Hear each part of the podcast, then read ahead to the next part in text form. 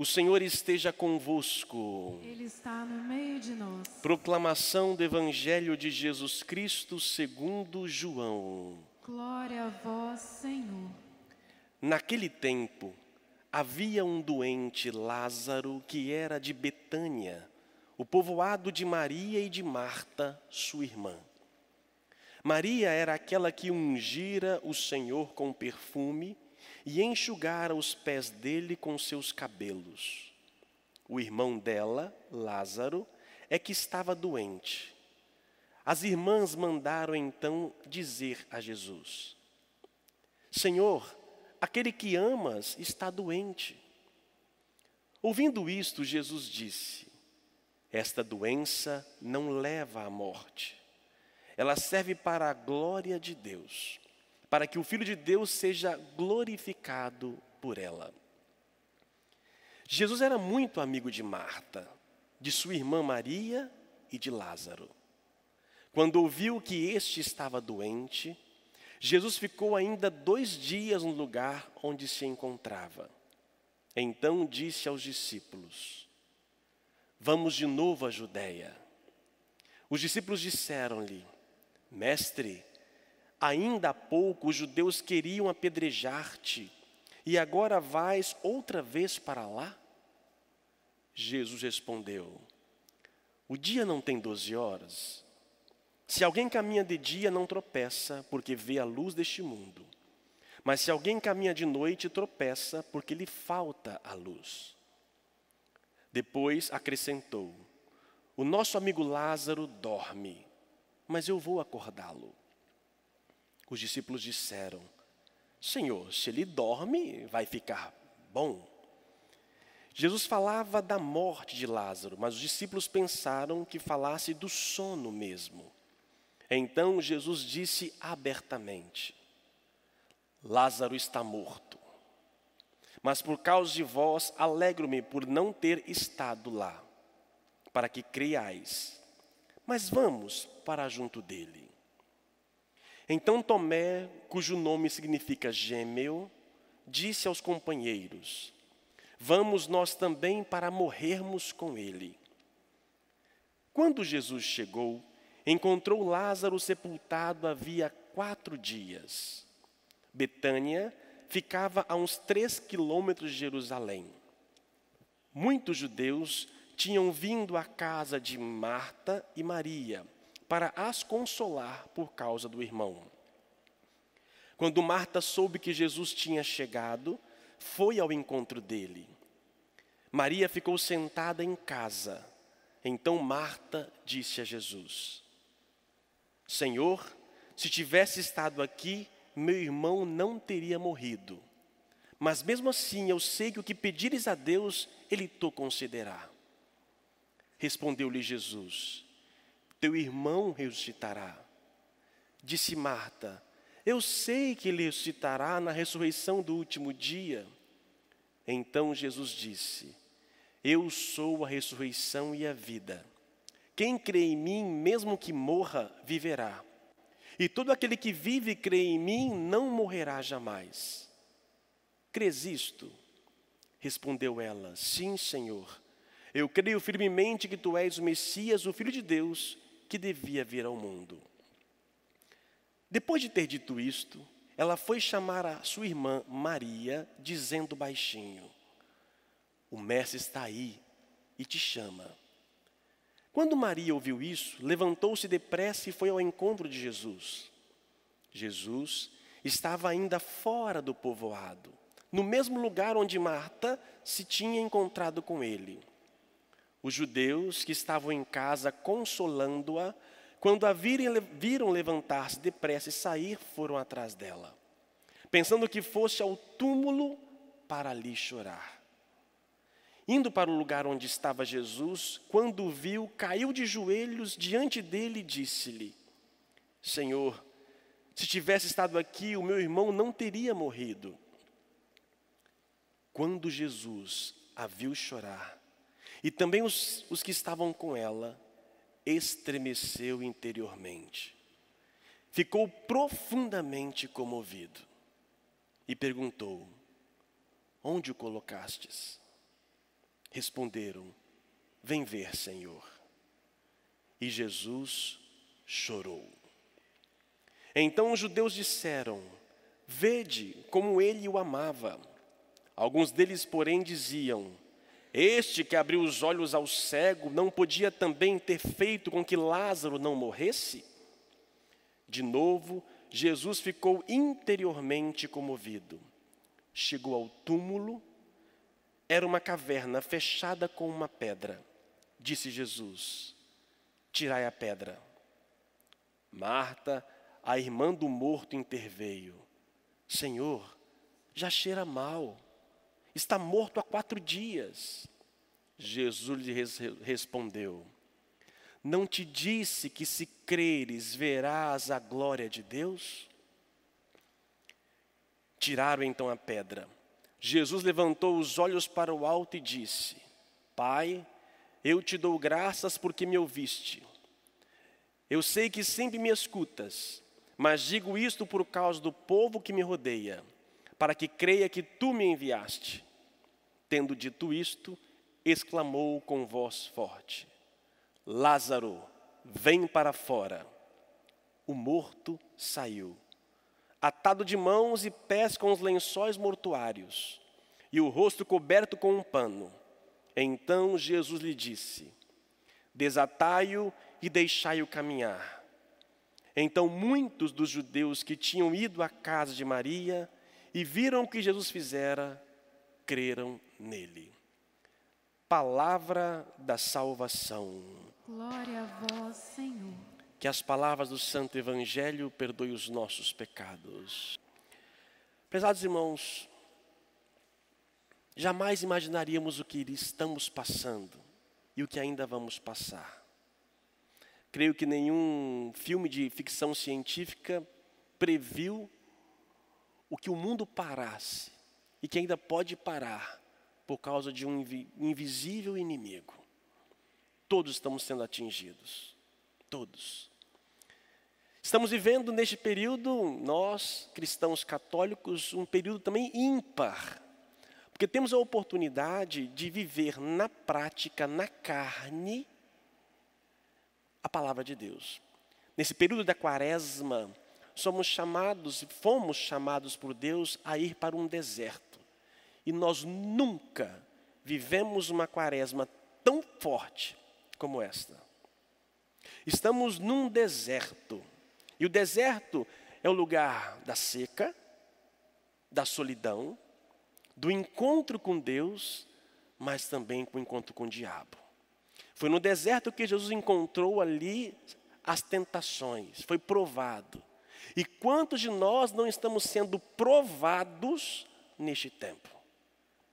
A convivência familiar, as dores, sepultar entes que não posso estar presentes, presente, não posso abraçar, não posso ter afeto, tantas coisas. Estamos sendo provados tamanhamente. Mas eu tenho que tomar uma decisão ou eu uso isso para o meu crescimento espiritual, ou fico chorando, murmurando, sentado no meu, no meu banquinho e nada vai mudar. E nesse período de quaresma, é, Deus nos convidou, né? a liturgia nos convida. Nós estamos há três domingos aí falando de encontros. Jesus encontrando, primeiro com a samaritana.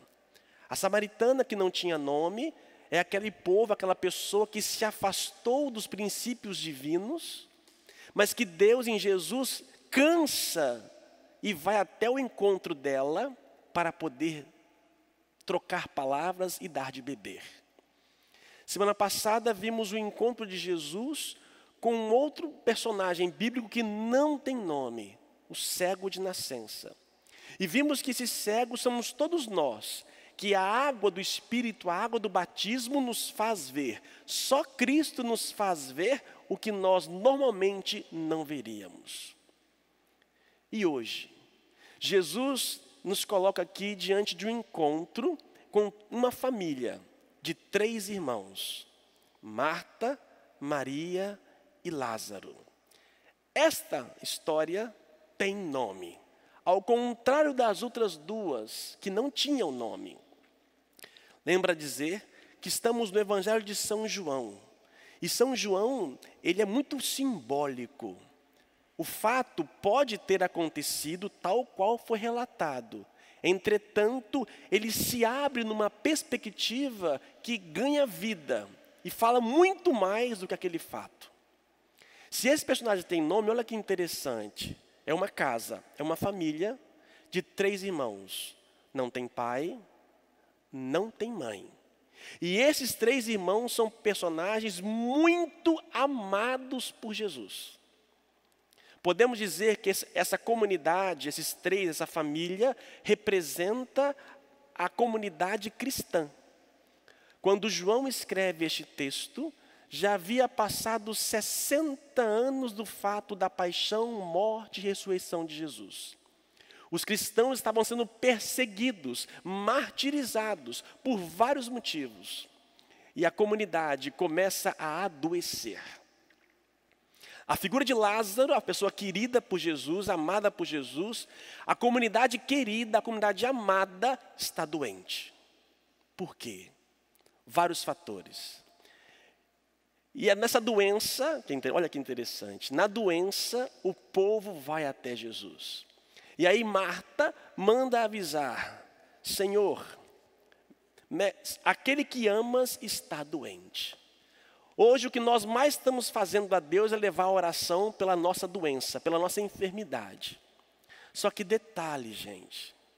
Uma coisa que a gente não se atinou ainda. Nós estamos rezando a Deus por uma doença física, biológica. Estamos trancados em casa por medo da morte biológica. Estamos fechando o comércio, fechando tudo por causa de uma morte biológica. E nós sequer paramos com medo da morte eterna. Sequer fechamos tudo, mudamos nossas atitudes pela nossa morte eterna. Preocupamos com o nosso biológico, que lógico é natural, mas não podemos esquecer a dimensão espiritual. Ah, se a humanidade fechasse tudo com medo da morte eterna. Não é um vírus, é o inferno. Mas isso não nos toca. Jesus, quando fica sabendo da prece do povo, o pedido de Marta, ele vai, só que ele demora dois dias. Caramba! Se eu soubesse que alguém está doente na minha família, eu imediatamente iria lá socorrer. Jesus ainda para no caminho, fica dois dias numa cidade e era uma pessoa amada por ele. E só dois dias depois, quando ele chega, Lázaro havia morto já quatro dias sepultado. Para os judeus, quatro dias de morto é, já acabou, não tem mais possibilidade de vida alguma. Por que, que Jesus para? Sofre as demoras de Deus. Deus tem algo que vai nos ensinar na sua demora. O fato dele estar demorando, entre aspas, agir, nos dando a cura física, está fazendo com isso uma atitude de graça. De graça. Já pensou se na segunda-feira que tudo começou, no domingo, eu rezasse a Deus e Deus me cura e de repente fosse curado? Você não iria valorizar nós não iríamos fazer esse movimento de conversão que estamos fazendo. A demora divina, ela é pedagógica, para que mais pessoas possam, não é que Deus queira a nossa morte, gente, diz Jesus aqui, esta doença não leva à morte. Mas, Padre, tem milhões de pessoas, milhares de pessoas já morreram, mas não leva à morte. Esse vírus não leva à morte, mas padre, tem muita gente morrendo. Sim, morrer, todos nós iremos morrer, mas esse vírus não tem poder de me levar para o inferno. Temos que temer não esse vírus, temos que temer a doença pior do ser humano, que é o pecado. Este sim me tira a graça e me priva de Deus. Esta doença não leva à morte. E mesmo que eu seja morto por ela, eu estou vivo em Cristo. Lógico que com isso não vamos banalizar e sair pelas ruas aí à torta direita. Mas essa doença não leva à morte. Temos que acreditar, este evangelho é de esperança. Deus espera então para que cada vez mais a humanidade se converta. Isso aconteceu em vários momentos da história da humanidade, de modo especial no povo de Israel. A primeira leitura que nós ouvimos é espetacular. Gente, Deus é perfeito, a liturgia está plena. A primeira leitura é a profecia de Ezequiel. Ezequiel profetiza no tempo em que Israel está no exílio. Lembra que o povo de Israel ficou 70 anos exilados. Foram tomados por outros povos, os babilônicos, e retirados. O que, que fizeram? Tirar, os babilônios pegaram as lideranças, mandaram para outra cidade, destruíram um templo, não tinha templo, não tinha líder, não tinha pastor, não tinha nada. Não tinha Facebook, não tinha Instagram, não tinha YouTube, não tinha comunicação, não tinha nada. E esse povo ficou no deserto à míngua, clamando a Deus durante 70 anos. Por que demorou tanto? Porque aquela, aquela, aquele povo não se convertia. E olha, se não houver uma conversão em nossa vida, em nossa sociedade, poderemos correr o risco de ficar não 70 anos, mas muito tempo nessa desgraça. Ou nós aproveitamos como, como Jonas ao proclamar a cidade de Nínive para que se convertesse aquele povo em três dias. Três dias, do rei até o súdito, mais simples. Todos fizeram penitência e se converteram. Se nós não fizermos isso, se não houver uma mudança de comportamento geral, e não é somente ir para não ficar, ficar em casa, não sair da rua. É comportamento existencial, é vida interna. Se não houver essa mudança, poderemos correr o risco de continuar com essa doença durante muitos e muitos tempos.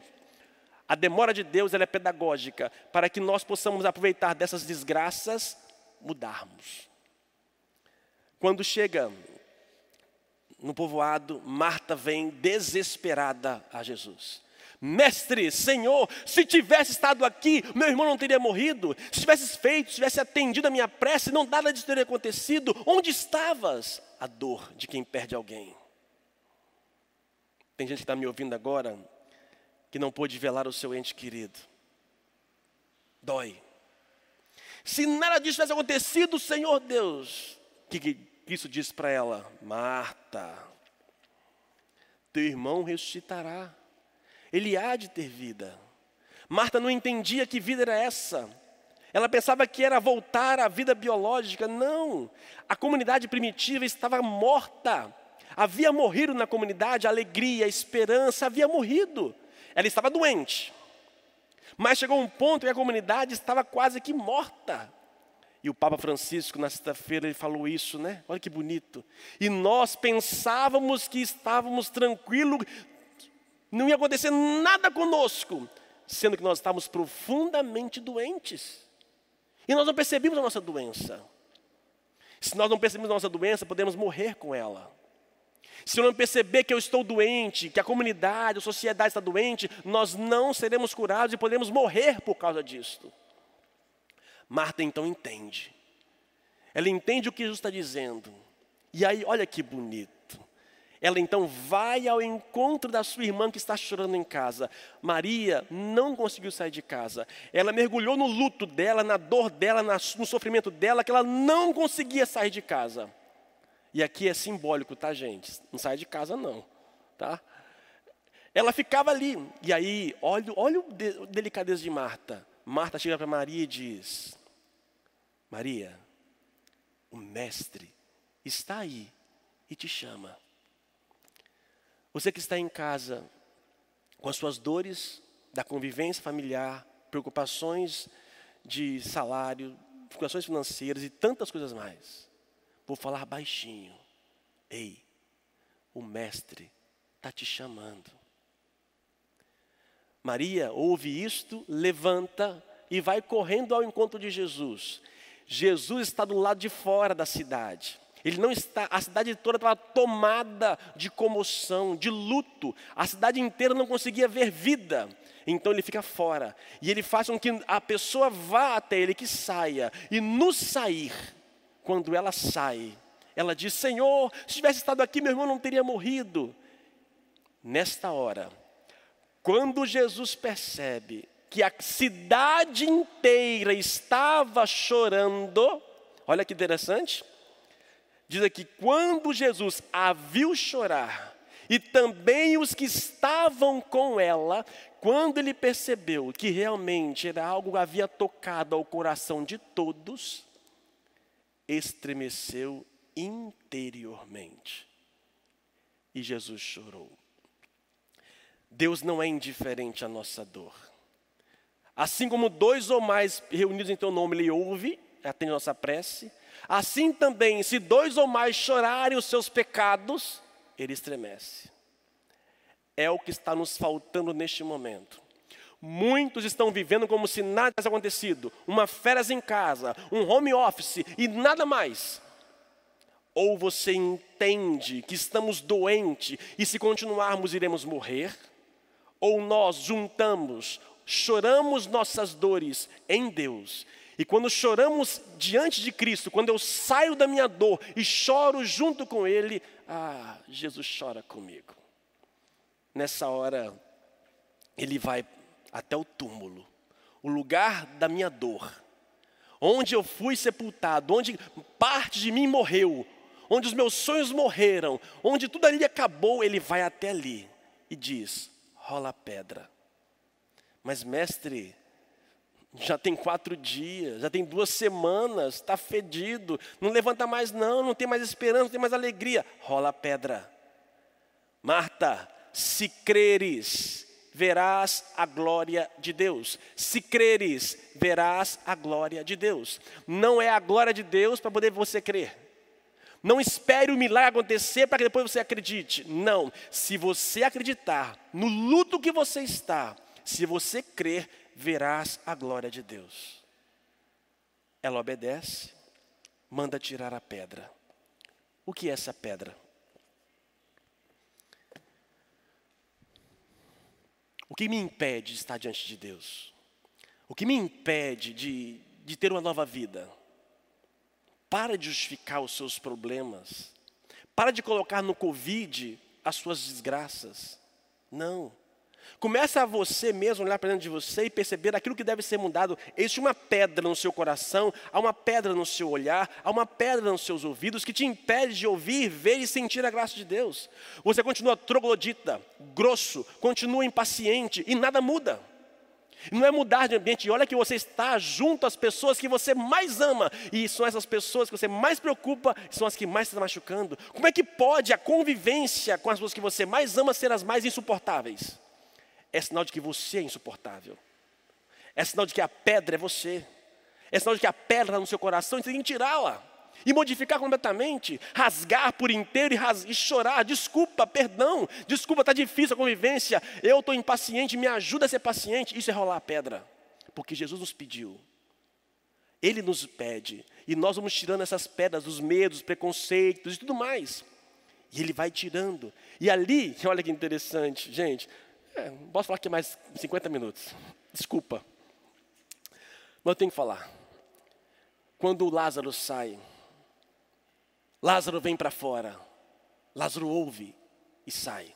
O que era morto naquela comunidade ouviu a voz de Deus. O morto saiu, atados de mãos e pés com os lençóis mortuários e o rosto coberto com um pano. Quando eu ouço a voz de Deus, quando aquilo que estava morto dentro de mim, por exemplo, estava morto em mim a paciência. Quando eu ouço a voz de Deus, eu começo a andar meio ainda amarrado, porque eu não estou acostumado. Eu não estou acostumado a amar, eu não estou acostumado a paciência, eu não estou acostumado a perdoar, então ainda estou enfaixado. Mas quanto mais eu vou deixando, as faixas vão caindo e a comunidade passa a viver. Lázaro, vem para fora, criatura. Não deixe que a dor biológica seja maior do que a dor espiritual. Lázaro morreu. E muitos estão morrendo neste período, neste momento, não de Covid. Estão morrendo a fé, a alegria e a esperança. E cabe a nós, a comunidade que Jesus ama, que Jesus ama e que se entregou por ela, a ouvir. Ele está aqui fora, pedindo: vem para fora. Mas não é para fora da rua, não é para fora de casa, não é para fora, é para fora de você mesmo. Vem para fora, o seu melhor virá, o seu, depois da aprovação, o seu melhor há de vir. Vem para fora. Ouça, é difícil? É, mas é o único caminho. É o único caminho. Chorem, choremos, mas não desesperemos. O próprio Cristo chorou. Mas o choro, as lágrimas, nos farão muito mais fortes. Deus não é indiferente à sua dor. Ele está aqui, está com você, está comigo. E vem hoje nos alimentar e fortalecer. Nós sairemos dessa. Assim como a profecia de Ezequiel, o profeta profetizou, né? E, é, eu termino dizendo: essa profecia é para nós hoje. Ó oh, meu povo, eu vou abrir as vossas sepulturas e conduzi-vos para a terra de Israel.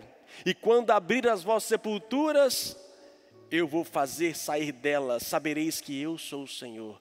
Deus vai nos tirar da sepultura. Insisto, não a sepultura do Covid. Deus vai nos tirar da morte de nós mesmos para encontrarmos a vida. E aí veremos que Ele é o nosso Senhor e Salvador. Louvado seja o nosso Senhor Jesus Cristo. Para sempre seja louvado.